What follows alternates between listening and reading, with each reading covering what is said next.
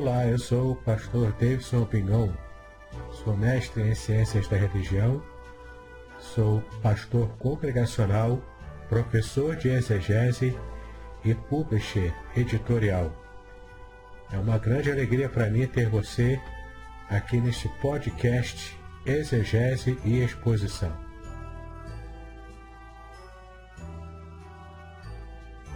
Participe! Sugira novos temas para que eu esteja tratando aqui nos podcasts. Eu quero aproveitar para convidá-lo também a assinar o meu canal do YouTube, especialmente para ter acesso a playlists Exegese e Exposição, onde há vários vídeos que você pode ampliar ainda mais o seu conhecimento bíblico. Se você quiser, também tem um grupo do Telegram chamado Exegese e Exposição. Há também cursos gratuitos meus na, na plataforma Udemy. É só você acessar e participar desses cursos gratuitos. Ah, e no final você ainda consegue um certificado de conclusão desses cursos. Vale muito a pena. E um curso muito especial que eu quero chamar a sua atenção é o curso Introdução à Exegese Bíblica. Nesse curso, eu te ensino passo a passo da metodologia exegética usada pelos profissionais da área. Eu tenho a certeza de que você será muito edificado ao conhecer o passo a passo desse método de exegese bíblica. É importante você saber que para fazer esse curso não há necessidade de conhecer é, grego e hebraico. Na verdade, você pode usar o conhecimento das línguas originais da Bíblia caso você já o tenha, mas não é uma condição essencial para que você possa fazer o curso. Então, vale a pena conhecê-lo. Clique no link que está na descrição deste podcast.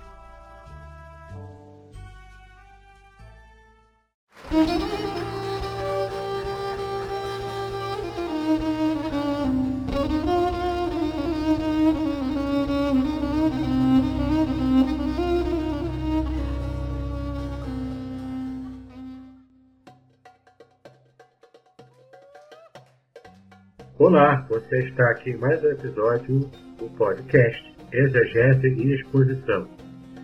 E nesse episódio eu estou com um convidado muito especial aqui. É o grande professor de hebraico.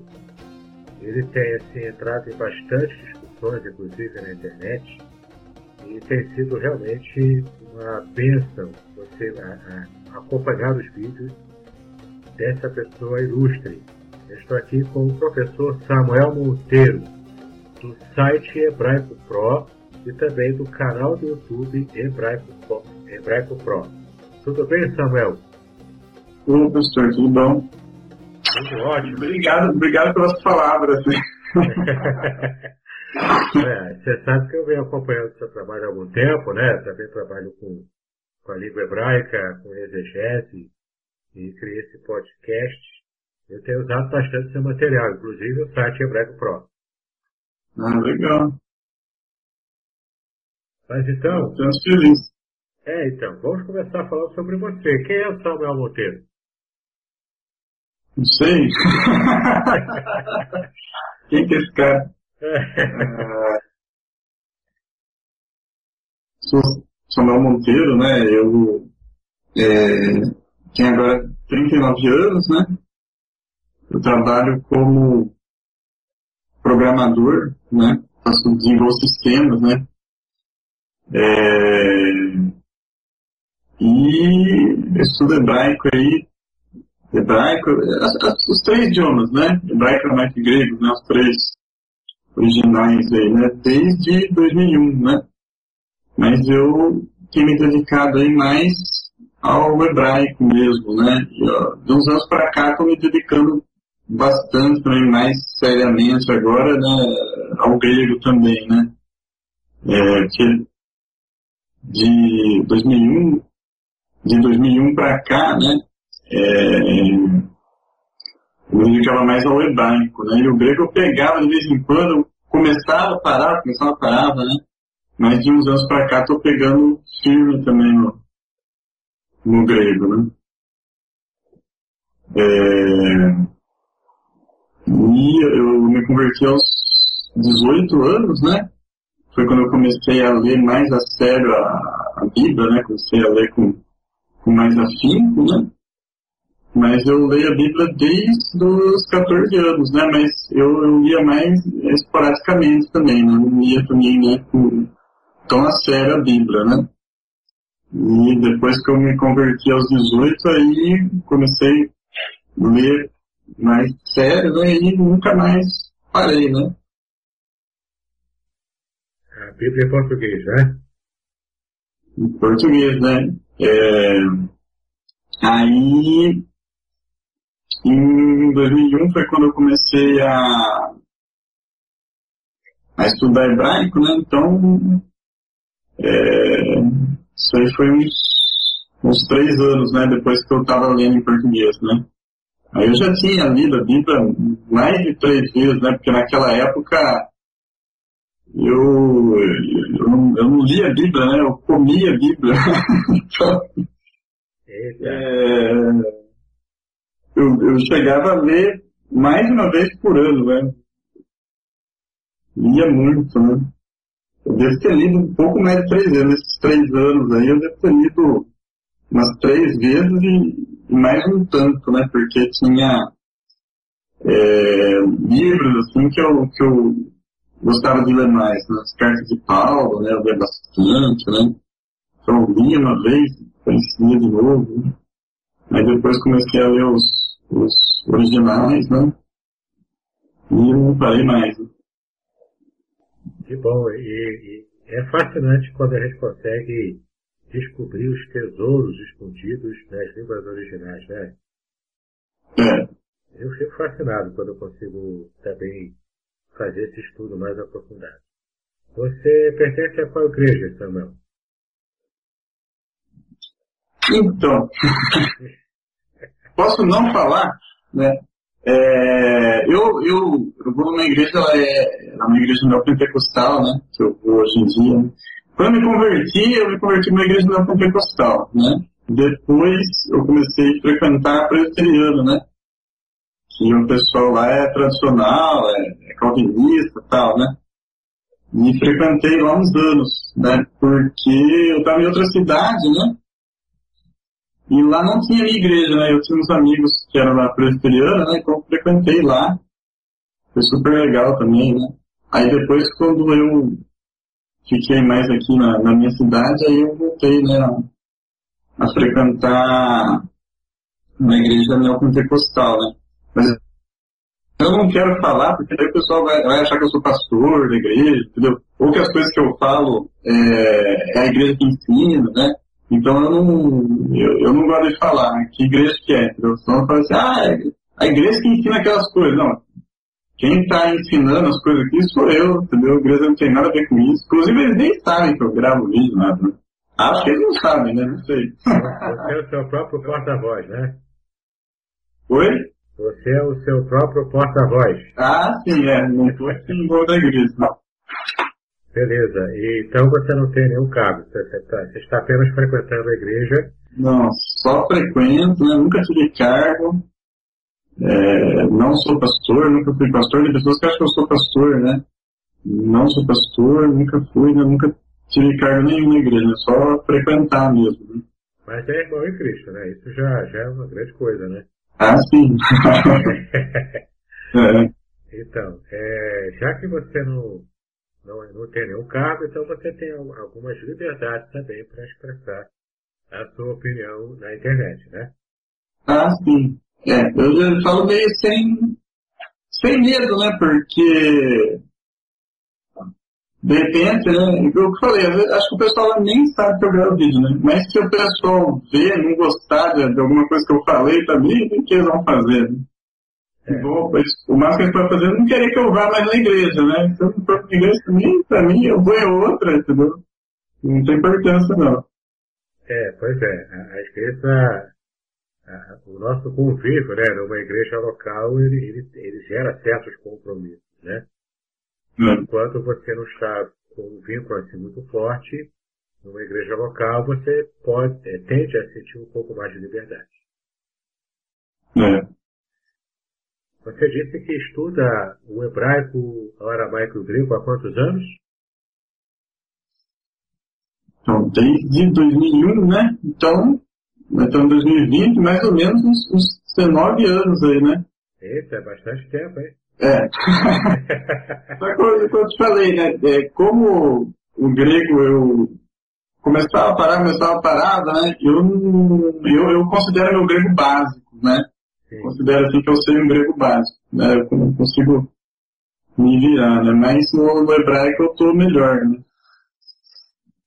E você tem assim, alguma experiência interessante sobre dificuldades, erros e acertos do estudo das línguas originais? É, bom, é.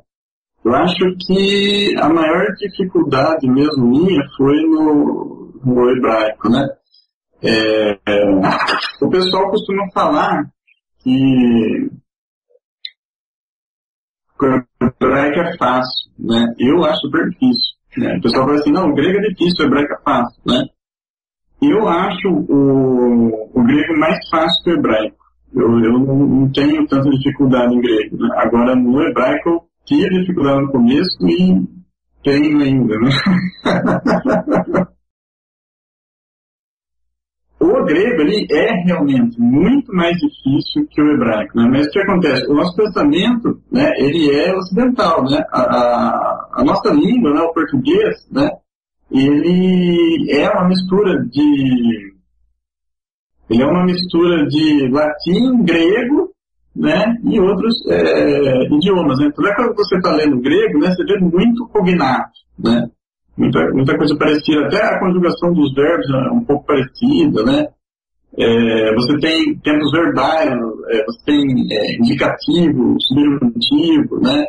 Nada disso você vai ter no hebraico, né? Então, o grego realmente é muito mais difícil que o hebraico, né? É, só que por nós falarmos português, tem muita coisa que a gente já sabe de grego, né? Por exemplo, luz é fotos, né? Aí você tem é, fotografia, né? O que é fotografia? Escrita da luz, né? É, escrever em grego é grafo, né? Então, é, vai, vai, tendo, vai tendo tudo isso, né? É, o alfabeto é parecido, né? A, a, a direção é, é a mesma do, do, português, né? Então, quando você vai pro, pro hebraico, você não tem nada que te ajude no começo. Né? Você não tem o cognato, né? você não tem é, o alfabeto, que não se parece nem um pouquinho. Né? O alfabeto grego você é, é, aprende ele rapidinho. Né? O alfa ele é parecido com o A, né? o, o, o, beta é parecido com o B, né? e assim vai. Né? Tem algumas letras lá que é meio esquisitinhas, né? o, ah, é.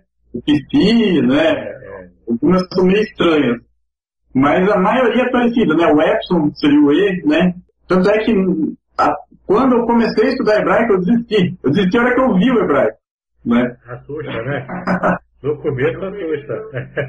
é, porque assim, é, eu já estudava inglês, né? Eu, eu, me converti com 18 anos, eu comecei a estudar inglês com 18 anos também, né? E, e aí, quando eu decidi estudar hebraico, né, já fazia uns três anos que eu estava estudando inglês, né? E eu já percebia a, a diferença que é você ler textos no inglês, né, e textos que eram traduzidos, né? Filmes, etc, né? É, então eu falei, pô, vou estudar os originais da Bíblia, né? Deve ser, né? Do mesmo jeito que eu vejo diferença no inglês, né? Imagina na Bíblia, né? E aí, a hora que eu vi o hebraico assim, eu desisti. Eu olhei e falei, eu não acredito. Né? Eu vi aquelas letrinhas assim, eu achei que era tipo japonês, né? Aí eu falei, ah, não, não, não. Eu falei, é... eu quero um idioma que tenha letra, né? Eu pensei isso. Eu quero um idioma que tenha letra, não quero isso aqui. Aí eu desisti. Passou acho que uns três meses mais ou menos, né? Aí eu voltei, falei, ah, não, vamos, vamos sentar aqui, vamos tentar entender esse negócio, né? Aí eu vi que aquilo era letra mesmo, não era desenho, né? É, mas é uma dificuldade que todos os estudantes têm, né? Eles, eles falam comigo assim, né? É, eu quero aprender transliterado, né? Para quem não sabe, é aprender com as nossas letras, aprender hebraico com as letras da língua portuguesa, né? Isso não tem jeito. É representação fônica com os caracteres latinos. Isso, né? É, então, eu falo para o pessoal, só, essa é a primeira dificuldade que você vai ter que vencer, né? Que é o alfabeto hebraico, mas não é tão difícil assim, né? Ele assusta, né? A hora que você vê, você toma um susto. Mas ele é mais fácil que o alfabeto português, né? Ele tem menos letras, né? É... Então a... a, a dificuldade assim, que eu tive no começo foi, foi essa, né? Foi é, com o hebraico, né? Primeiro aprender o alfabeto, né? Questão de estar numa, numa é, direção diferente, né? Não ter vogais assusta bastante também, né? Mas também não é bicho de sete cabeças também não. Né? E o pensamento hebraico, né? Entender como que eles pensam. Porque o grego também, né? É mais ou menos, né? É, o jeito que, que a gente pensa, né? Por isso que, que também quando eu lia a Bíblia, é, sem saber os idiomas originais, eu percebia que, que era esquisito. O Antigo Testamento, eu achava ele, achava que ele tinha uma linguagem estranha. E o Novo Testamento já não achava que era tão estranho, né? E daí, quando eu estudei né, as línguas originais, aí que eu entendi, tipo, o Antigo Testamento ele tem uma linguagem bem estranha porque é hebraico, né? E o Novo, é como é grego, né? Então a gente não acha tão esquisito porque é um pensamento mais próximo do nosso. Né? É, o grego tem muitas similaridades, né? Porque o grego, na verdade, influenciou as línguas neolatinas, entre, entre as quais está o português. Agora, é interessante que quando a gente estuda mais a fundo o grego, a gente percebe que também há muita influência do hebraico no grego koiné do Novo Testamento, não é isso? Sim. Né? O... E esse aí é um, é um outro desafio, né, que o tradutor vai ter quando ele está traduzindo o Novo Testamento grego, né? Ele precisa identificar ali o que, que é pensamento grego e o que, que é pensamento hebraico, né? Porque eles estão escrevendo em grego ali, mas muitas vezes eles estão pensando em hebraico, né? Então aquele pensamento ele não faz sentido em grego mesmo, né? Mas ele faz é, sentido hebraico, né? Então o tradutor tem esse, esse desafio de, de, identificar ali o que, que é pensamento grego e o que, que é pensamento do hebraico na hora que ele está traduzindo. Quando você está traduzindo o Antigo Testamento, não tem esse problema, né? é tudo hebraico mesmo, né? o aramaico, é, como são, são línguas ali também que, que vêm da mesma raiz, né? É tudo semítico, né? Então o pensamento ali é mais ou menos parecido, né? Então você não tem esse problema. Mas quando vai para o Novo Testamento, tem esse problema aí. Estão escrevendo em grego e pensando em, em hebraico. Né? Existem vantagens, porque, assim, o, o, investimento, né, tanto em tempo quanto até em dinheiro também, em massa encefálica, né, também, Sim. O investimento para estudar. Né? É, o investimento para estudar grego e hebraico, ele é muito alto. Né? Sim os livros, é, tem bastante livros que tem que comprar, dicionário, a própria Bíblia, em grego e hebraico, gramáticas, tem que estudar bastante. Você, é, você, qual a vantagem que você percebe em nosso investimento de todas essas coisas para aprendermos as línguas originais? Qual a vantagem que você acha? A vantagem é o entendimento mais profundo que você vai ter, entendeu? É, tem coisas ali que você pode ler mil vezes em português, de ponta cabeça, pode fazer o que você quiser, entendeu? Enquanto você não for para os originais, você não vai entender aquilo, né?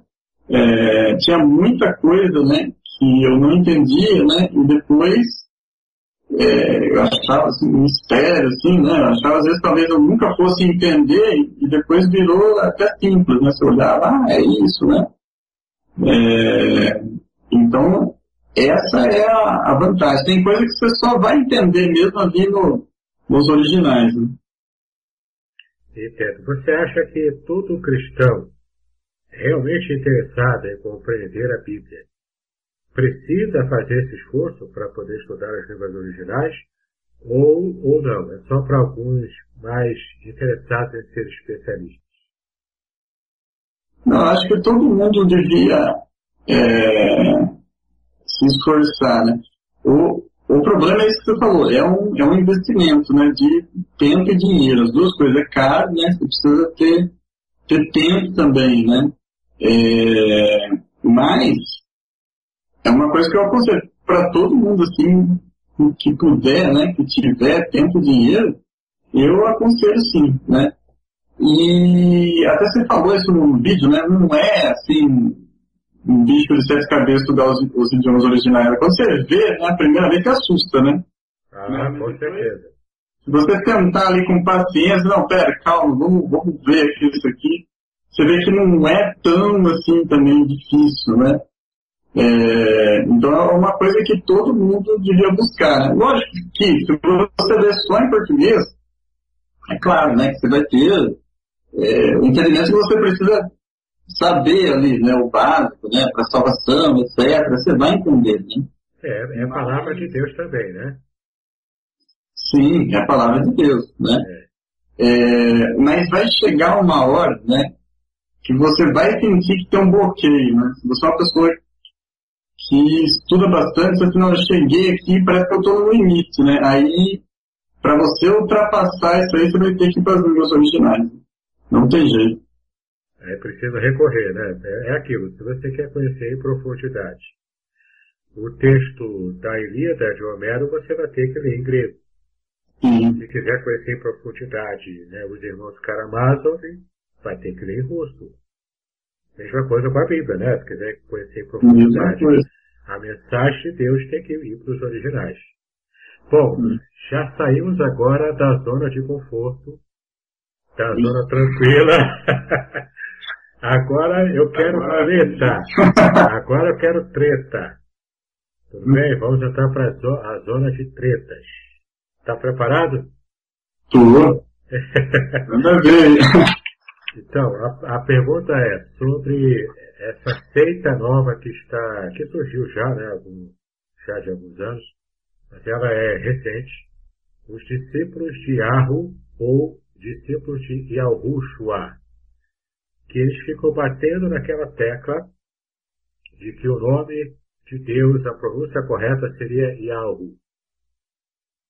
É, hum. Na sua opinião, qual seria a pronúncia correta do tetragrama sagrado?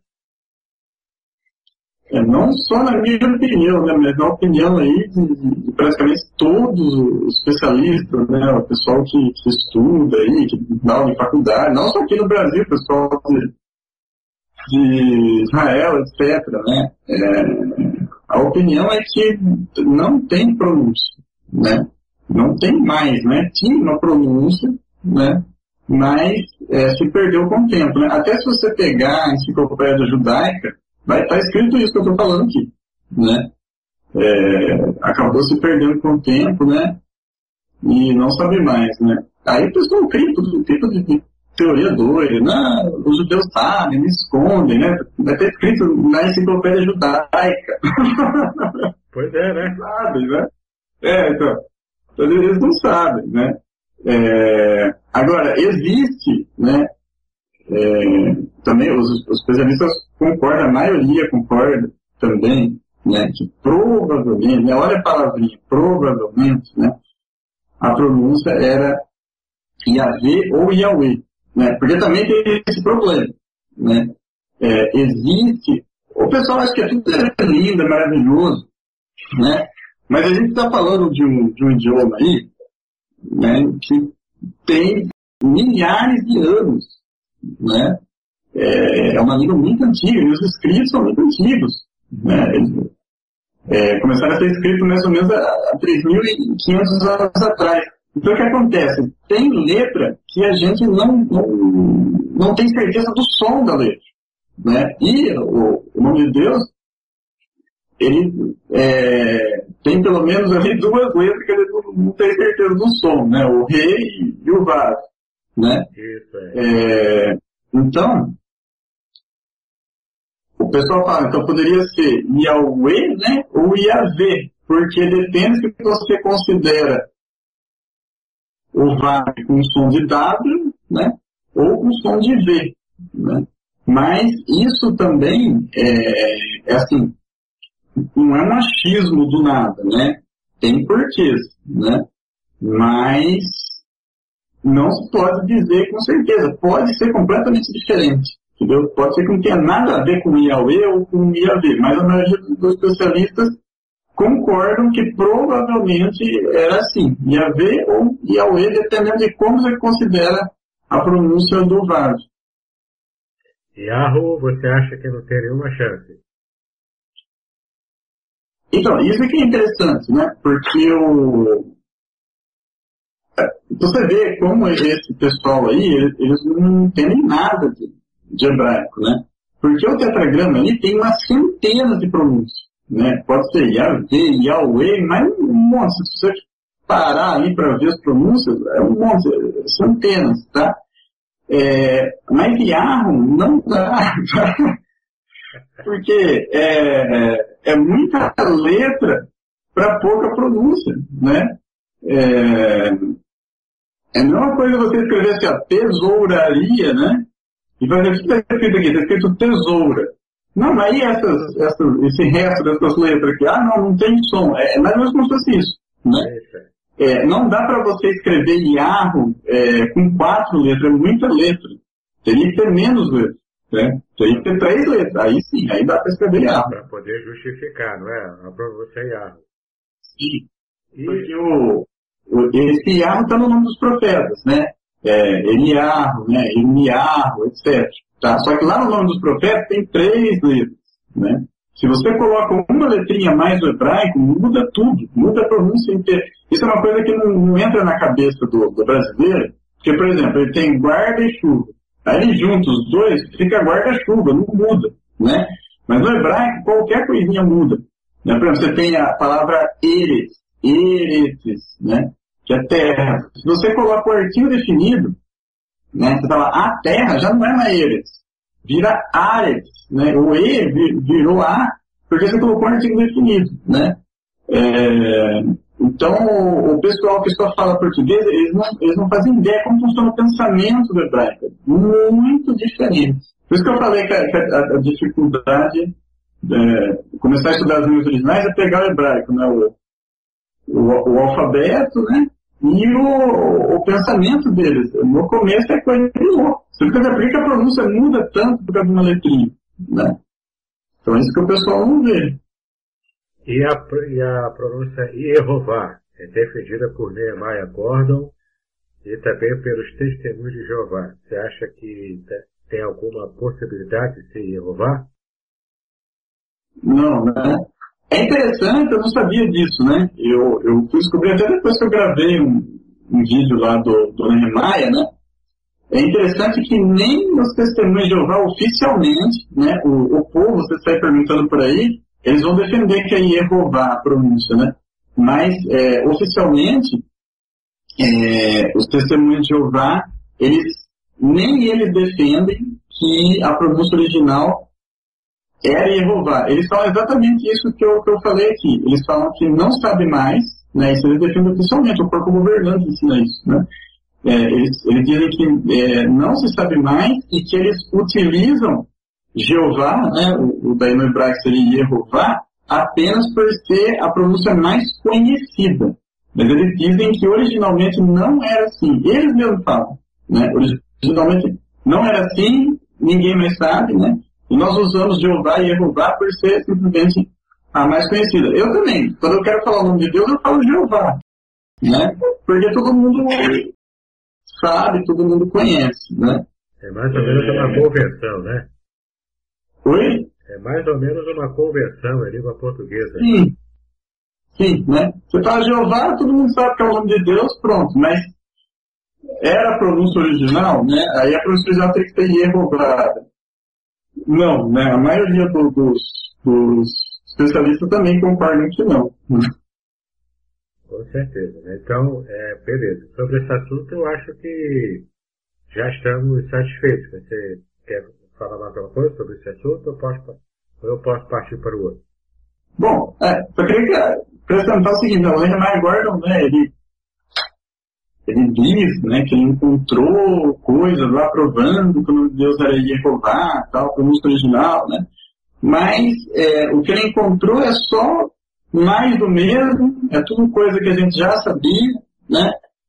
E que não prova nada. É, tanto é que no mundo acadêmico ninguém ligou para as descobertas dele, né? ninguém ligou. Né? Ignorou ele. Né? Porque é, o que ele apresentou ali é coisa que todo mundo já sabia. Então, não mudou nada. Continua não sendo Jeová, do mesmo ok. É, mais treta aqui. Você disse que frequenta uma igreja neopentecostal, mas não é membro de lá, né? Ok. O que você pensa sobre a introdução dos elementos culturais judaicos e do esoterismo cabalístico nas igrejas evangélicas neopentecostais? Concorda, discorda? O que você pensa? Ah, sim. É. Eu acho que tudo tem né, a, a, a moderação, né? É... é, né? Tem gente que gosta das coisas, é, dos, dos, arquivos judaicos, vamos dizer assim. A pessoa quer ter uma melhorar em casa, né? Quer ter uma mesuzá, né? Pôr na, na estante, né? É, não, mesuzá foi na porta, né? Aqui não... tem, aqui eu coloquei no lugar, no lugar errado, mas tem uma aqui, mesuzá. ah, então. É, então, eu. Tenho que par, tenho tudo. A pessoa quer pôr, né, mesmo usar no, no umbral da porta, quer pôr menorá na estante, né, enfeitar lá, né. É, tem pastor também que põe, né, o, o talite, o kipá, para pregar, isso eu... eu, não, isso é eu você já não, não gosta? Não, é, aí é forçar a barra, né? Né? Hã? Aí eu acho que é forçar a barra, né? Forçar a barra? Mas tem pastor que faz isso. É. Sei lá, eu não vejo problema. Toca, toca sofá, o sofá na igreja, na hora do culto. é, o problema é quando a pessoa começa a espiritualizar isso aí, né? É. E começa a, a judaizar, né? A fé cristã, né? Paulo lutou tanto, né? Contra isso aí, né? A gente começa a ir andar para trás, né? O cara vai achar que ele vai entrar lá tocando chofar, vai acontecer alguma coisa, né? Vai vir uma bênção porque ele está tocando chofar, não sei, né? Qual, qual é a ideia da pessoa, né? Aí seria errado, né? Agora, se, se ela usa aquilo apenas porque ela gosta, não, vou pôr o talite aqui porque eu acho bonito, entendeu? Aí eu não, não vejo problema. O problema é a gente ficar é, judaizando e espiritualizando, né? É, eu penso igual você nesse ponto. Eu gosto, eu tenho alguns, eu tenho alguns enfeites, né, com a bandeirinha de Israel, mas tudo assim na minha estante aqui da sala e só isso, é só para enfeite mesmo, para dar aquela climatização, né, que eu acho bacana, eu acho bonito. Mas aí usar isso na, de forma cultica, aí tem que ser judeu, né? É, aí, aí complica. Né?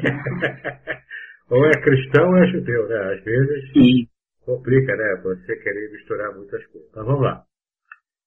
Mais uma treta, essa aqui é treta grande. Sobre o debate do programa, vejam só. Nem Olha só, hein? Sobre o debate do programa, vejam só, acerca da tradução alma vivente em Gênesis 2, versículo 7, qual é a melhor maneira de entender esta expressão bíblica? É. Tem, a treta das tretas, hein? É. é. Bom, então vamos, vamos, vamos falar de, de, tradução e como entender, né? Tem as duas coisas, né? Isso. A tradução é como você entende isso aí, né? Porque essa questão de alma aí, o pessoal toma uma confusão com isso aí, né? Mas é, é simples, né? O problema é igual no português, manga de camisa e manga fruta, né? E esse é o problema, tá?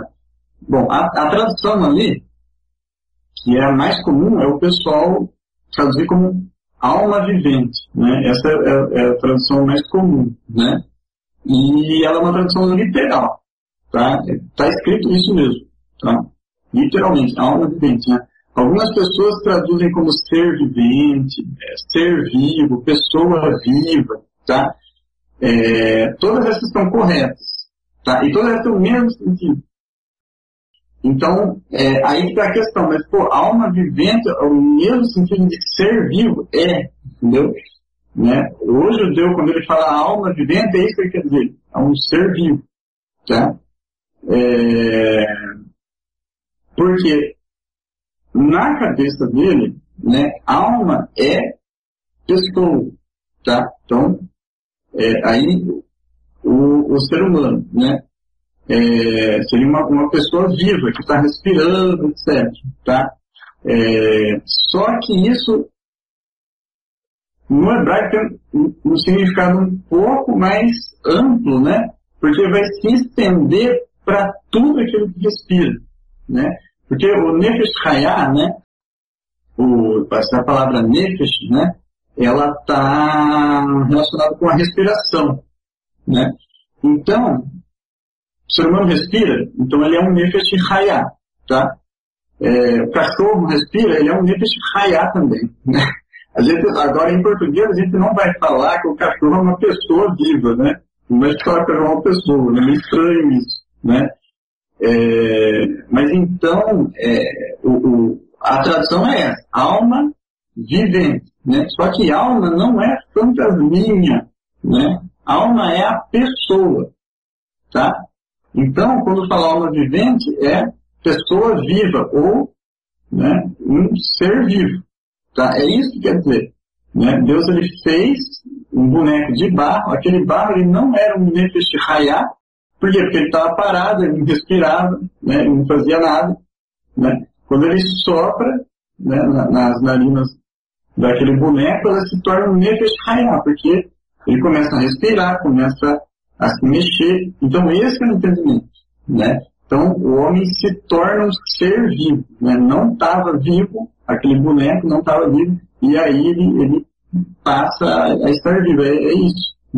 Isso nesse contexto e no contexto de algumas outras passagens também. Isso não quer dizer que toda vez que em hebraico aparece a palavra nefesh, vai sempre se referir a alma vivente. Né? É, Pode também haver alguma referência, talvez até no judaísmo tardio, de que a alma também seja um elemento é, é externo ao próprio corpo. Ou estou falando bobagem aqui? Não, não. É, é, o pessoal diz que é, essa ideia não existe no judaísmo, existia sim, né? O, o problema é essa palavra mesmo. Ah, é que dá a confusão. Né? Sim, sim. É, ela que dá confusão. Porque a, a gente está acostumado a pensar, né? A alma é, seria, eu gosto de falar a parte metafísica do ser humano, né? Aqui, o, o sobrenatural, né? É, né? O, o, que não é o corpo, né? É, essa ideia, ele, ele, existe sim, né? É, tanto é que na Torá mesmo, né? É, lá está proibido de se invocar o ouve. Né? O que, que é o ouve? O ouve é o espírito de uma pessoa falecida. Né? E essa palavra é muito legal porque ela não vai ter esse problema de, de polissemia. Né? O hebraico, então as palavras, elas são usadas para muita coisa. Se você pega nefesh, não significa só alma, né? Vai significar respiração, garganta, é, cadáver, né? É, então isso aí vai depender do contexto. Você, pô, mas a mesma palavra significa respiração, significa cadáver, é assim, né? Porque eles, eles sofrem com falta de palavras. Eles usam a mesma palavra para várias coisas. Esse ouve não vai ter esse problema, porque ele é o, ele é o espírito né? E a Torá proíbe que você invoque isso. Então eles têm essa ideia. A própria palavra nefesh, ela também, dependendo do contexto, pode ser traduzida como garganta, além de respiração. Sim. Garganta, é. Também é uma possível tradução, que aí depende do contexto, né? Sim. Animal também, né? Isso, Animal. É, é. Que é, é, é isso que eu acho fascinante do estudo do, do hebraico. Né? Ele tem, ele possibilita você ter algumas percepções que em língua portuguesa você não, não consegue ter. Sim. É, partindo para outro texto aqui, Gênesis 6, de 5 a 7, é, usa a expressão que Deus se arrependeu. Em hebraico, literalmente é isso, né? Que Deus se arrependeu. O que significa essa expressão? Como que a gente pode entender essa expressão? É, a gente, geralmente o pessoal costuma né, comparar lá com números 23, 19, né, se não me engano, né? Acho que é isso, números 23, 19, né? Que vai dizer que Deus não se arrepende. Né? É, aí fica parecendo uma contradição, porque em Gênesis 6,6 ele se arrepende, em Números 23, 19 Deus não se arrepende, né? É, aí é aquilo que, que você falou, né? Tem coisas que você só percebe no original, né? No original são duas palavras diferentes, tá? Apesar de ser o mesmo verbo, que é o verbo é, nahan, né? Só que eles estão em graus diferentes, né? Então, lá em G66, ele está no grau nifar, né? E lá em números, em 319, ele está no grau é, Hitpael, tá? Então, é, você tem essa diferença aí, tá? O, são, são, são tipos de, de arrependimento diferentes, tá? O, o arrependimento de Gênesis é, 6.6 é arrependimento daquilo que você já fez e se arrependeu de ter feito, tá? Então, igual, por exemplo, como se você investisse um dinheiro no negócio, o negócio fale, né? Aí você se arrepende. Se, né, se eu soubesse que ia falir, é, não tinha investido esse dinheiro. Me arrependi de investir. Né? Agora, o, o número 2319 é o arrependimento daquilo que você ainda não fez. Né? É, então, você promete, por exemplo, para um amigo seu que você vai fazer alguma coisa lá, depois você se arrepende e não faz. Tá? Então, por isso que, que Deus diz né, que ele não é filho do homem é, para se arrepender. Né? Porque se ele prometeu, ele vai cumprir a promessa. Tá? Então, é isso que está dizendo. Né? Então, aí você resolve o problema da, da contradição. Né? Um é um arrepender do que você já fez, o outro é arrepender do que você ainda não fez. Né? É, só que aí você cai um problema teológico, né? Que como é que Deus vai se arrepender é, se ele já sabe, né? Você se arrepende porque você não sabe o resultado. Né? Se ele já sabia, né, como que ele se arrepende? Né? É, aí entra na, na questão né, do antropomorfismo, entendeu? É, esse sentimento né, que Deus tem, né, a gente não tem, né? E não tem como ele explicar para gente, né? Ele não, a gente não pode limitar Deus. Deus ele não ele, ele não está limitado de forma nenhuma, né? Então nós temos alguns sentimentos, né? Nós, nós sentimos é, amor, ódio, tristeza, arrependimento, né? Deus ele tem infinitos sentimentos que a gente nem imagina que existem, né? É, só que para a gente entender, né, ele diz que ele se arrependeu. Agora, o que, que ele sentiu, né, a gente nunca vai saber. Né? Mas, quando ele diz, né, Deus se arrependeu de ter feito algo, você entende. Não, beleza, se arrependeu, ele não, ele não quer mais como exista, né?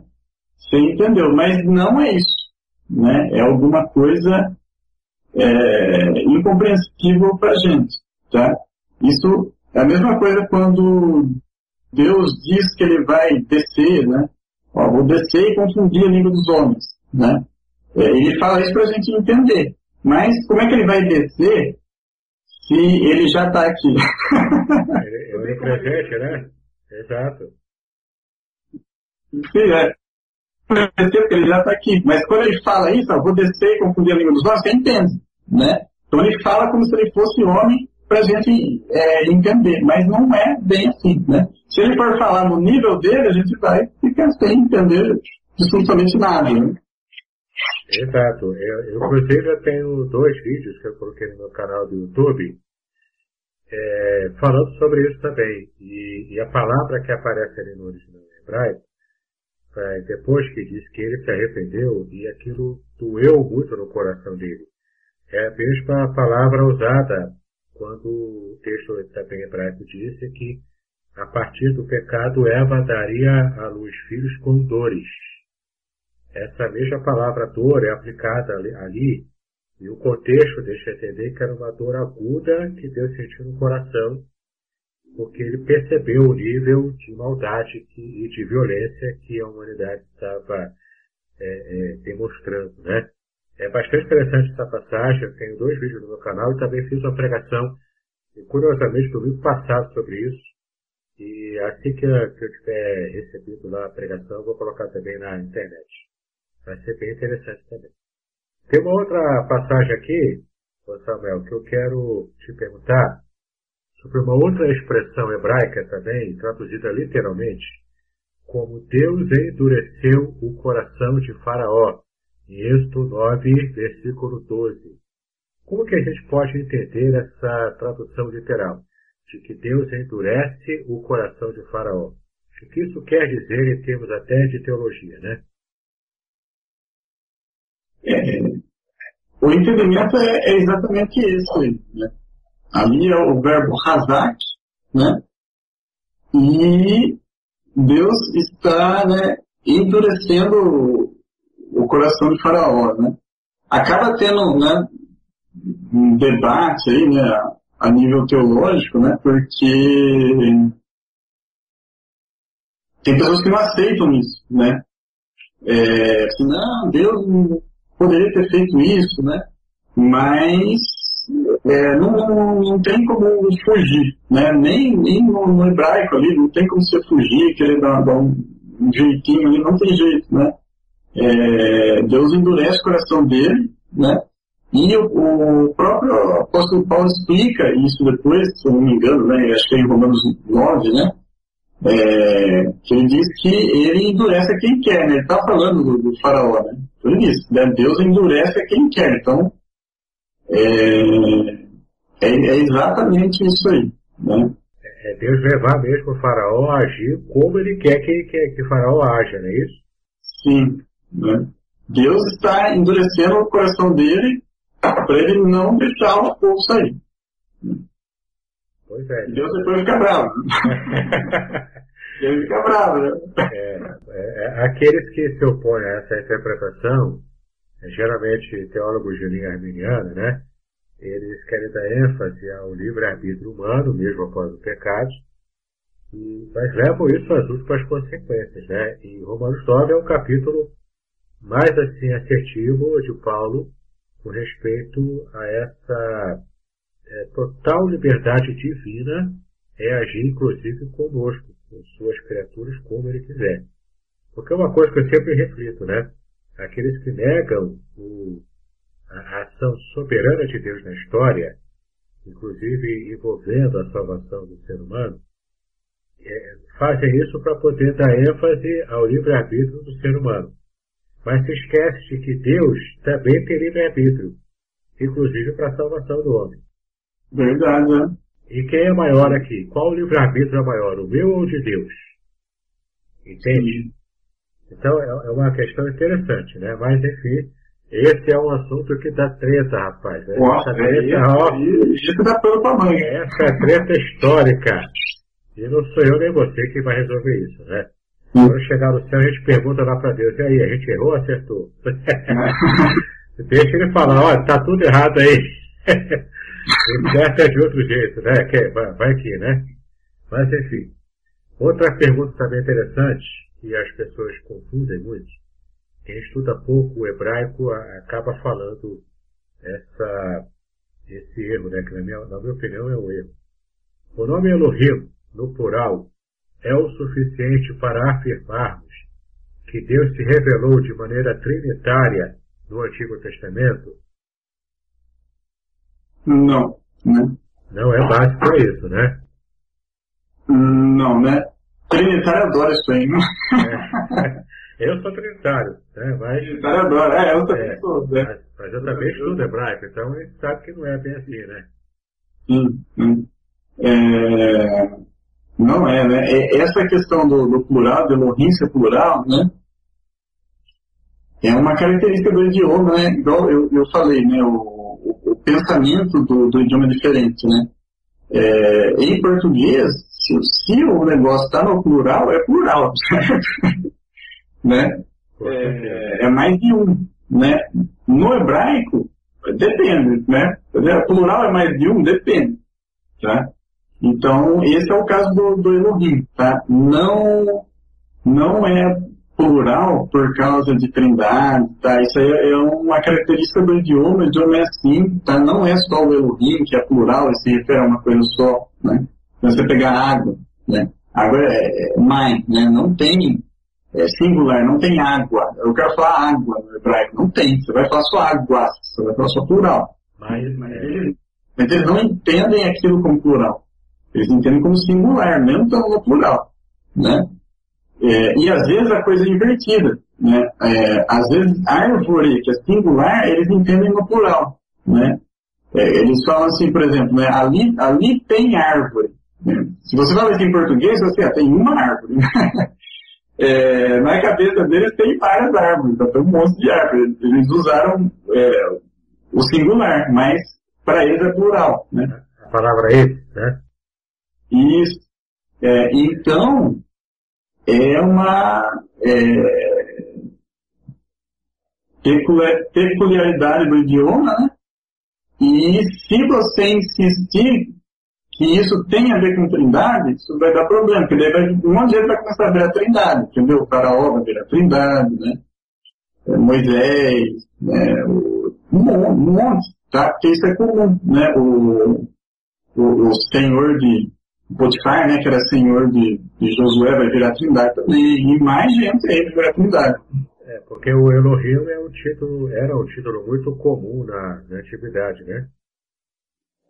É Sim. usado para Deus e para os homens também. Para os homens também, né? Beleza. E sobre... Tem mais uma pergunta aqui, hein? O que você pensa sobre a teoria da Terra plana? Há alguma passagem... rapaz, responde sério, rapaz. Eu tô querendo gravar um vídeo sobre isso faz tempo, eu vou gravar. É, gravar. é que é secundário, né? Mas ainda vou é, gravar. Vai estar gravando agora. É. Vou, vou falar um pouco Ó, agora. Né? Vou repetir a pergunta. O que você pensa? O que você pensa sobre a teoria da Terra plana? Há alguma passagem do texto hebraico que fundamente esta teoria? Então, esse assunto é bem complicado. Bom, em primeiro lugar, vamos esclarecer as coisas, né? A Terra não é plana, né? né? Estamos em 2020, né? Não sou terraplanista, pelo amor de Deus, né? É... né? Inclusive a Terra, a gente só está conversando aqui porque a Terra é redonda, né? E as, as teorias que a gente usa de Terra redonda, que não é mais teoria, né? São essas teorias que a gente usa para pôr satélite no ar, né? Por isso que a gente consegue fazer essa transmissão aqui, né? Exato. Se tempo fosse plano, a gente estaria usando as teorias erradas. Então, o satélite, né, a gente não ia conseguir utilizar o satélite, colocar ele lá em cima. É, então, só, só para esclarecer, a Terra não é, é redonda, né? Não, a Terra não é plana. Ah, desculpa, eu falei, falei errado. É. A Terra não é, não é plana, só para esclarecer. É. Essa gente é gente louco, cara. Oh, poxa fazer esse DTU, né? É, mas a, a Bíblia ensina formato de terra? Não, né? Isso não é o objetivo da Bíblia. A Bíblia não quer ensinar isso, né? Porque a, a, a, a Bíblia é um, é um, livro religioso, né? Ensina né, coisas sobre religião, né? Nosso relacionamento com Deus, né? O que é necessário para a nossa salvação, etc. É isso que a Bíblia ensina. Mas ela também fala que é sobre o círculo da Terra. Sim. Eu acho sim. que é Jó que fala, né? Que é sobre o círculo da Terra. Isaías. Isaías. É, Isaías 40, 22, acho, né? É. Não me engano. Acho que é isso. É, mas eu vou chegar lá. De repente você vai até assustar que eu vou falar aqui. não, vamos lá. Não sei, não sei qual é a solução. Não, se vier, se vier novidade, eu vou pesquisar e confirmar. Vai lá. Sim. É... Então, ah, não é o objetivo da Bíblia ensinar formato de terra. Né? Quando, quando a Bíblia foi escrita, ninguém estava querendo isso. Né? Mas a Bíblia fala do formato da terra. Né? É, e né, a, a ideia é, da terra para os antigos hebreus, ela é assim, uma terra plana, tá?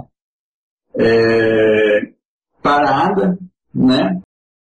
Quem se mexe ao sol, à lua, né? Tanto é que fala que Josué parou o sol, né? Parar o sol até eu paro. o está parado, né? Não sei de muita fé, né? Até para parar o sol, ele já está parado. Né? Então. É, mas o milagre de, de, de, Josué né, foi muito maior, porque ele parou a terra, né? E, e, não aconteceu nada, né? Porque se a terra parar, né, naturalmente, né, falou naturalmente, vai acontecer um desastre, né? Vai, todo mundo vai ser lançado para fora do planeta, né? E, então Josué parou até aí, não aconteceu nada, né? ninguém nem percebeu, né? só o dia que, que ficou parado. Então o milagre é muito maior do que só parar o sol, né? Mas é, a ideia dos antigos hebreus era, era, essa, uma terra plana, né? Sol é, é, parada, né? Quem se mexe é sol, lua, estrelas, eles se mexem, né? E ele, é, eles ficavam grudados no, no céu, né, no firmamento, que eles chamavam de, eles chamavam de firmamento, né, raquia, né, que é uma, uma coisa, da ideia de uma coisa dura, né, uma coisa sólida, não, não, não, não dura de não poder ser, ser dobrado, né, mas é, dura que eu quero dizer que não, não é, porque a, a atmosfera você consegue é, passar ela, né, é, na cabeça deles não dava para passar o céu, né? Se chegava ali, o céu era o limite, né? Dava para você atravessar aqui, né? É, então, como aquilo era duro, né? Era aqui, até a palavra em, em grego, eu esqueci qual que é, mas a palavra em grego na Septuaginta, eu pesquisei sobre isso, era também da ideia de uma coisa dura, né? uma coisa sólida, né? É, e porque é sólido, então o, o Sol, o Lua, estrelas, ficam grudados lá, né? É, por isso que eles não caem na nossa cabeça, porque eles estão é, grudados no, nesse firmamento, né? E eles, eles se mexem, né? Porque tem caminhos. O céu ele tem caminhos. Então, por isso que o, o Sol, a Lua, é, eles se mexem. Essa é a, é a ideia deles, né? É, então é uma ideia muito diferente do que eu vejo do formatinho do, que o pessoal usa do, do Terra plana, né? É, que eles dizem que eles tiram da Bíblia, mas se tirar da Bíblia vai ficar bem é, diferente, né? Aquela abóbada era uma abóbada firme, né? Que a, a crença primitiva que aparece na Bíblia mostra aquela abóbada firme, assim, né? Sim. É que seria por isso que o texto bíblico diz que Deus abriria as comportas do céu e derramaria bênçãos para nós, por causa da abóbada firme. Isso, exatamente. Eu achei que você ia assustar comigo. Não, eu quero medo sobre isso. Graças a Deus que você já, já sabe dessas coisas. É, inclusive colunas. Essas abóbadas eram sustentadas por colunas. Tem até alguns desenhos. Se procurar na internet, você vai achar alguns desenhos que demonstram justamente essa, esse esquema né, da abóboda, mas que era uma visão primitiva, entendeu? Hoje a gente já estudou e sabe que não é isso. Sim, sim. Né? É. É, né, eles, eles escreviam ali da maneira como eles achavam que, que era né, a Terra. É, a questão do círculo que, que você falou, né, ela é, é uma questão é, complicada, né? Porque a palavra ali, né, a, a palavra Hug, né? Ela pode significar círculo e pode significar esfera também, né? Então, né, alguém pode falar, será que aqui não é uma revelação, né, de que Deus está tá falando que a Terra é, é esférica, né, para Isaías, né? Pode ser, né? Porém, se a gente ler toda a, a descrição ali do, do, do versículo, né, é, é, é, meio improvável, né? Porque quando ele fala o círculo da Terra, né, porque além, além, eles, deles imaginarem né, o, o céu como uma coisa sólida, né, eles imaginaram que aquilo era como se fosse uma tenda, né? Eles imaginavam que o céu era como uma tenda. Por isso que em vários lugares eh, diz, né, ele estende o céu como uma tenda, né?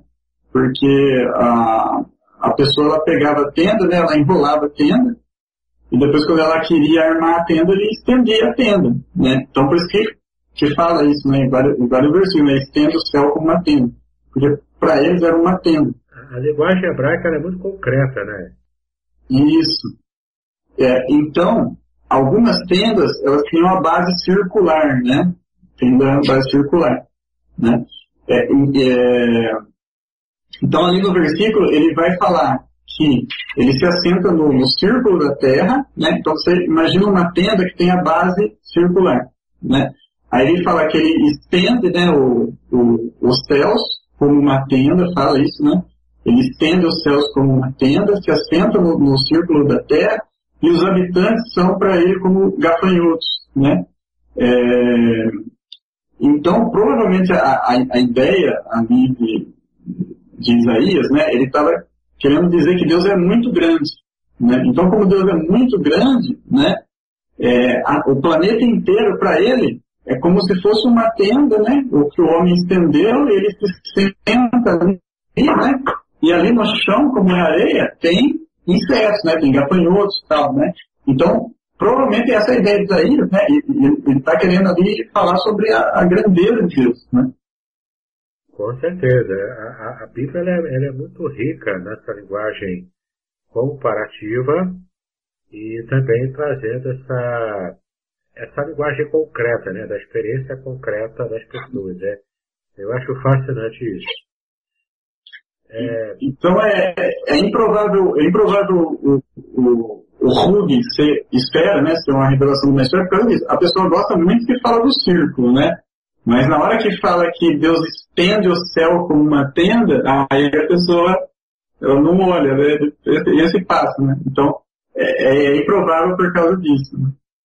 É, é uma forma de pensar e de se expressar também próprio da língua hebraica antiga. Outra pergunta. E o Leviatã e o Behemoth? Animais pré-históricos ou animais que nós conhecemos hoje? Já que você puxou no Behemoth, a gente falou de trindade, né? O Behemoth é outro que seria trindade também, né? Porque é plural, né? Behemoth é plural, né? Porque é o plural de, de, de besta, né? Que Behemá é besta, né? O animal, né? O Behemoth é bestas ou animais, né? é outra aí que seria treinado também, né? Então, é, tem que tomar cuidado com isso aí, né? É, quando a gente fala de... É o que eu falei, né? O, pessoal acha que tudo é muito bonito, né? Que o, o nome de Deus nos perdeu, etc, né? Mas desconhece a, as dificuldades do, do idioma, né? É, quando a gente fala de animais na Bíblia, né, a gente tem uma grande dificuldade em saber aquela palavra se referia a qual animal. Né? E o, o Leviatã e o Behemoth entram nessa questão aí. Né? O, então a gente não sabe direito o que essas coisas significavam. Né? Então o Leviatã, ele poderia significar crocodilo, golfinho, Eita, é golfinho também? Golfinho, é. O golfinho é tão bonitinho, ele vai bater o Leviatã. é, e é, é a mesma coisa, é crocodilo e golfinho é quase igual, né? É, é, baleia, né? Isso a gente está falando de animais, né? Aquáticos. Na, é, animais aquáticos. Animais aquáticos e naturais, vamos dizer assim, né? Animais que existem de verdade. Crocodilo, né? Golfinho e baleia, né? É, ou então ele era algum animal mitológico, né? Então, é, um dragão, mas assim, uma serpente gigante, né? Dragão, mas é, é aquele formato de serpente, né? Próximo da... É o dragão chinês, né? Isso, que é mais estilo dragão chinês, né? Uma serpente gigante, né? Aí um animal é, mitológico, né? Então o, o Leviatã poderia ser isso aí. Né? Aí o Behemoth também, né? O Behemoth é, talvez fosse hipopótamo, né? É, ou então um, um animal também. É, acabei de falar a palavra e esqueci. o animal mitológico, mas terrestre. Isso. Mas terrestre. Isso. O animal mitológico, né? Porque diz que, que da boca dele sai fogo, né? Tal, né? É, então não seria um animal que existe, né? mas algum animal que eles acreditavam, né? De alguma mitologia ali da, da época, né? É, o leão. Agora, quanto ser animal pré-histórico aí, eu não sei dizer, né? Aí eu fico meio assim. Muito bem, nós tivemos uma dificuldade aqui na nossa conexão da internet, mas é, conseguimos voltar agora e vamos continuar então com a nossa entrevista com a seguinte pergunta. Samuel, é, qual a sua opinião sobre a importância da Septuaginta, da Vulgata e da Peshita para o estudo do hebraico bíblico? Septuaginta, Vulgata e Peshita, né? Isso. É, bom, então você já colocou aí na, na ordem de, de importância, né? A, a Septuaginta, né? Mais importante, né? É, só explica para quem não, não, sabe pegar o fio da meada. O que, que é Septuaginta, o que, que é Vulgata e o que, que é Peshita. Sim. É, né, então, né, aí já está né, em ordem de, de importância, né? A, a Septuaginta, né? A Vulgata e depois a, a Peshita, né? A, a Septuaginta, ela é um dos livros mais importantes para a gente entender né, o, o hebraico bíblico. Né? É, ela é um livro importantíssimo, não, não só para o estudo da, da, Bíblia, né, mas para o estudo desses idiomas. Né? Ela é um, ela é um dos livros mais importantes do mundo, Septuaginta. Né? É, então, como, como, eu tinha falado, né, você tem aquele problema do pensamento né, ocidental né, e do pensamento da, da língua hebraica. Né. A Septuaginta ela vai ajudar bastante nisso aí. Né. Eu for explicar o que, que é a Septuaginta, desculpa. Porque às vezes a pessoa não sabe o que é, né? É. Esqueci de falar, né? A, a Septuaginta ela vai ser a primeira tradução, né? Por isso a, a importância desse livro, né? É, a primeira tradução que foi feita da Bíblia, né? É, o pessoal traduziu do hebraico, né, original hebraico, pro grego, né? É, e até me, me perdi, eu estava falando, tava falando da questão do, do, do pensamento, né? É, então, quando eles, eles fizeram isso, talvez eles não tivessem nem noção do que eles estavam fazendo isso na época, né? É, mas eles ajudaram a preservar muito o significado de palavra, né? Quando eles fizeram isso aí, né? É, você veja, por exemplo, né, a, a língua egípcia, né? Ela, ela o, o, pessoal não, não, sabia mais traduzir ela, né? Então, quando encontraram a pedra de Roseta, né? Que tinha uh, o mesmo texto escrito em egípcio, em grego, acho que tinha outros idiomas lá também, né? Mas eu lembro que tinha egípcio e grego, né? Isso ajudou eles a decifrar o idioma. Né? Então, não é, no mesmo grau, né? Mas isso também ajuda bastante com a questão do hebraico, né? Você ter né, o texto em hebraico, né? E o texto é, ali em, em grego. Então, e também para nós, né, que somos ocidentais, né, entendermos melhor o texto, né, porque aí, né, é, ideias que é do pensamento hebraico, né, está sendo passado ali para o grego, né, e por pessoas que eram judeus, né, Né? Foram é, escolhidos né, 72 sábios né, judeus né, para fazer essa tradução, por isso que ela chama é, Septuaginta. Né? Então, ela, assim, das três que você citou, né, Septuaginta, Vulgata e Peshita, ela é mais importante, assim, de longe, né, é, por causa disso aí, né. Depois a Vulgata, e outro, outro detalhe importante, né, ela foi traduzida antes de Cristo, né, começou a ser traduzida ali por volta de 250 a.C., né, é, o pessoal traduziu a, a Torá, né, esses, esses 72 casos traduziram a, a Torá, que são os cinco primeiros livros, né, o pessoal conhece também como Pentateuco, e depois, durante mais 100 anos, o pessoal traduziu o, o resto, mas não foram esses homens aí, né. É, a gente não sabe direito quem foi traduzindo, né? foram judeus, né, mas a gente não sabe direito quem foi, né. É, depois tudo, isso antes de Cristo, né? Então ficou pronta a Bíblia inteira, o Antigo Testamento inteiro, mais ou menos 150 antes de Cristo, né? Depois a, a Vulgata Latina já é depois de Cristo, né? Feita pelo São Jerônimo, né? É, ele traduziu também dos originais é, hebraico, aramaico e grego, né? Porque aí já tinha Novo Testamento, né? o Novo Testamento foi escrito em grego, porque ele não sabe, né?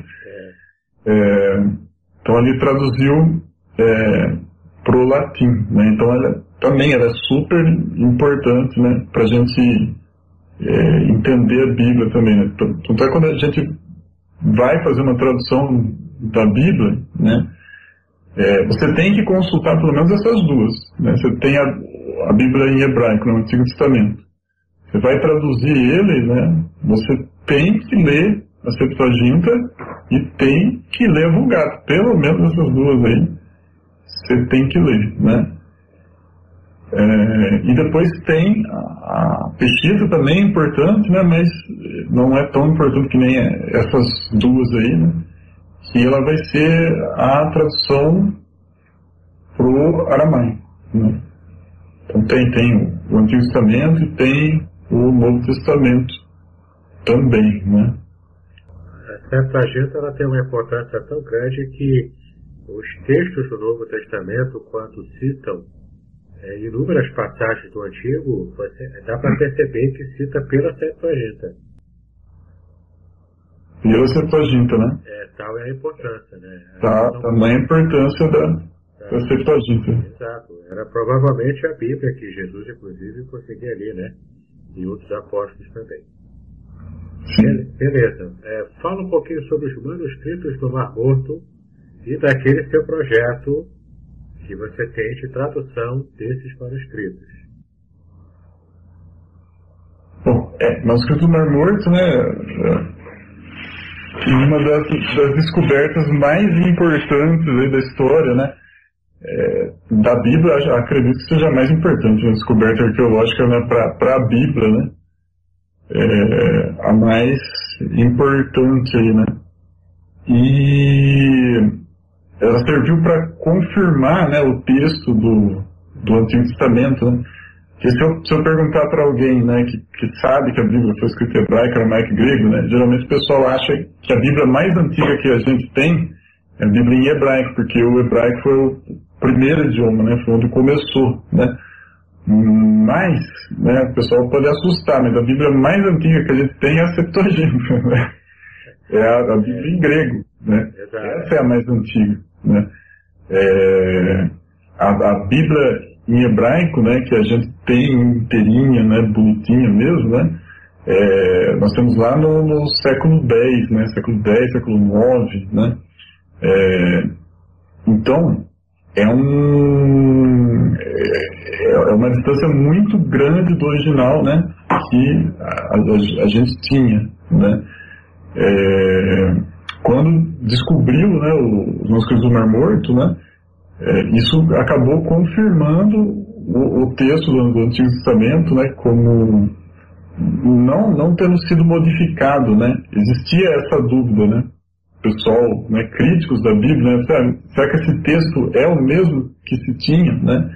Então, com Manuscritos do Mar Morto, acabou tirando essa dúvida, porque é o mesmo texto que a gente tem lá, né, essencialmente, né, é, é o mesmo texto que a gente tem nessas Bíblias é, do século IX, século X, né, é, então, acabou essa história de que mudou a Bíblia, né, eu acho que é engraçado, né, o pessoal fala você não acha uns assim, né? É, é, tem. Eu falei que, ah, mudaram a Bíblia, né?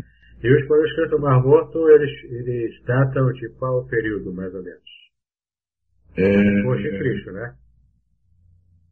antes, e- antes e depois, né? Mais ou menos é, século II antes de Cristo até mais ou menos século II depois de Cristo. Tá naquela Antes, a intermediação, né? Né? antes e depois de Cristo, os manuscritos. né? E né, você estava falando lá, tem o, o meu Projeto, né? né? É, que inclusive está parado desde, nós estamos em 2020 já, né? Está parado desde outubro né, de 2018, não consegui mais mexer, né? É, então, ali, né, tem vídeos lá no, no meu canal, né? Onde eu mostro certinho como é que tá, né? Já tem três páginas prontas, né? Do manuscrito de Isaías, está lá para todo mundo acessar, né? Então ele faz toda uma comparação do texto dos manuscritos com é, o texto massorético, que é o que a gente tem hoje em dia, né? Que sai justamente dessas bíblias aí que, que eu falei, né? Que é o, né, o, Códex, o Codex né? O, o Codex Alepo, né? É, então eu faço é, essa comparação. Né? No caso ali eu estou usando o Leningradenses, né? E junto também com essa comparação, né, o pessoal de diferença de palavras, tal, né, diferença ortográfica, né, porque a maioria das diferenças são ortográficas, né, as palavras escreviam, é a mesma palavra, só que escreviam com, com letras diferentes, né. É, questão de escrita, que a gente fala pleno e def- defectivo, né, escritas mais curtas e mais compridas, né. O manuscrito do Mar Morto, ele gosta das mais compridas, né, e o, o massorético das mais curtas. Né? Então, a- além disso aí, tem, eu estou fazendo também a tradução do texto, né? dos manuscritos. Né? Mas para terminar, né, e terminar rápido, né, precisava do pessoal né, estar contribuindo aí. Então eu, eu abri um, um apoia-se, né, pessoal que não conhece, né, é www.apoia.se, né, esse é o site, né. Se você fizer né, www.apoia.se barra hebraico pro, aí você entra lá na, na página, né, você pode estar contribuindo no mínimo 5 reais por mês, né, é, para eu dar continuidade no trabalho aí. E tá parado, porque o pessoal ainda eu não, não cheguei num, num valor que, que dá para eu pegar aí e, e deslanchar isso aí rápido. É porque essa é uma questão de, de você ter que deixar de produzir alguma coisa para o seu próprio sustento para poder se dedicar ao trabalho de pesquisa. Né? É, precisa, É, porque- Porque é muito difícil. né? Tem gente que às vezes fala pra mim assim, Samuel, por que você não traduz a Bíblia? é fácil, né? Como se fosse fazer um bolo. é. Ah, peraí, eu vou ali traduzir e já volto. Peraí. É, isso é anos, né? E, e você tem que largar tudo pra fazer isso, né? E geralmente pô, as pessoas geralmente as editoras usam equipes inteiras para fazer isso. Sim, né? É, o Martin Lutero ele levou 10 anos para traduzir o Antigo Testamento, né? 10 anos, né? É, então é uma coisa que, infelizmente, né? Precisa de dinheiro, né? Então você não consegue fazer, né? Ou não consegue fazer tão rápido, né? É, tudo esses anos aí que eu estou fazendo isso aí, fiz três páginas só, né? Isso não é nada, né? São 54 páginas, né? E a, a, a minha vontade é fazer com todos os manuscritos que tem, né? É, não é só essas, essas 54 páginas, é só o Isaías, né? E depois que terminar, fazer o resto da Bíblia que não tem manuscrito, né? Mas, mas é, traduzir a, a Bíblia inteira, né? Mas precisaria aí do pessoal estar contribuindo, né? Pois é, tem que chegar junto. Você que me segue aqui no, meu canal do YouTube, ou então também gosta de ouvir os podcasts que eu tenho colocado lançado para você ver no seu agregador, é, eu gostaria de convidar você para que você esteja de verdade é, ajudando o Samuel nesse trabalho. Eu até comecei a ajudar né, você com apoia, apoia-se, mas eu também tive minhas dificuldades, acabei deixando, mas eu quero voltar. Esse ano 2020, eu quero voltar a te apoiar e, e com certeza Deus vai abençoar, vai abrir portas e você vai conseguir os recursos para que você possa levar à frente esse trabalho. É um trabalho pioneiro no uhum. Brasil e acho que você tem tudo para poder realmente é, levar, levar à frente e, e, trazer essa bênção, né? Esse tesouro de serviço aqui para a nossa nação, tá bom? Conte com as minhas orações e com o meu retorno na, na ajuda para de apoio para você, ok? Amém. E obrigado também pela, ajuda que você já deu, né? As é. ajudas aí que você já deu. Muito obrigado. Obrigado. Com certeza volta esse ano. E você tem algum curso que você queira divulgar? Curso hebraico, de línguas, alguma coisa? Então, é... Lá no, no, no, site tem o, tem o curso que eu, que eu divulgo, né? Mas eu não, não, não dou aula, né? Eu ajudo o pessoal a divulgar, né? É, mas eu, eu não, o pessoal vezes pede, né, para mim dar curso. Até ano passado eu quase comecei, quase criei coragem, né, mas uh, não, não, tô dando. Quem sabe, não sei. Quem sabe esse ano eu começo, sei lá.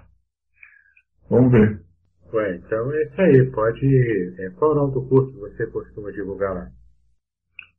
É, o curso lá é o E-Teacher, né? Ele é de, de Israel, né? Então são professores de lá mesmo, né? Inclusive eu fiz esse curso, né? Muito bom, né? É, então quem quer fazer é só entrar lá no, no site Hebraico Pro, tem lá no, no, menu, né? Curso, né? Você clica lá, você vai cair na, na página do curso deles, né? Aí lá eles entram em contato né, com a pessoa, eles ligam, eles conversam com você, né? E eu recomendo, nossa, é, eu, eu gostei. Foi bom. Que bom, querido. Então, você que está ouvindo a gente aqui, está percebendo ah, o, o, nível né, de trabalho que o canal tem, de envolvimento que ele tem com a língua hebraica. E você, caso você queira fazer, está tá recomendado aí o curso que ele mesmo fez e ter demonstrado competência né, com esse trabalho de tradução e também de exegese que ele faz da língua hebraica. Bom, já estamos chegando no final da nossa entrevista com o professor de hebraico Samuel Monteiro. E eu gostaria que você, Samuel, desse as suas considerações finais. Bom, pessoal, é, então é isso aí, né? Espero que vocês tenham é, entendido aí a, a importância da gente né, estudar os originais, né? E se você tem vontade, né? E você tem aí tempo e dinheiro, porque infelizmente tem que ter os dois, né? Tem que ter tempo e dinheiro, não perca essa oportunidade aí de estudar hebraico, tá? Grego, né? As, as três, né? Hebraico, aramaico e grego. É, realmente dá muita diferença, tá? E você vai conseguir enxergar além aí, né?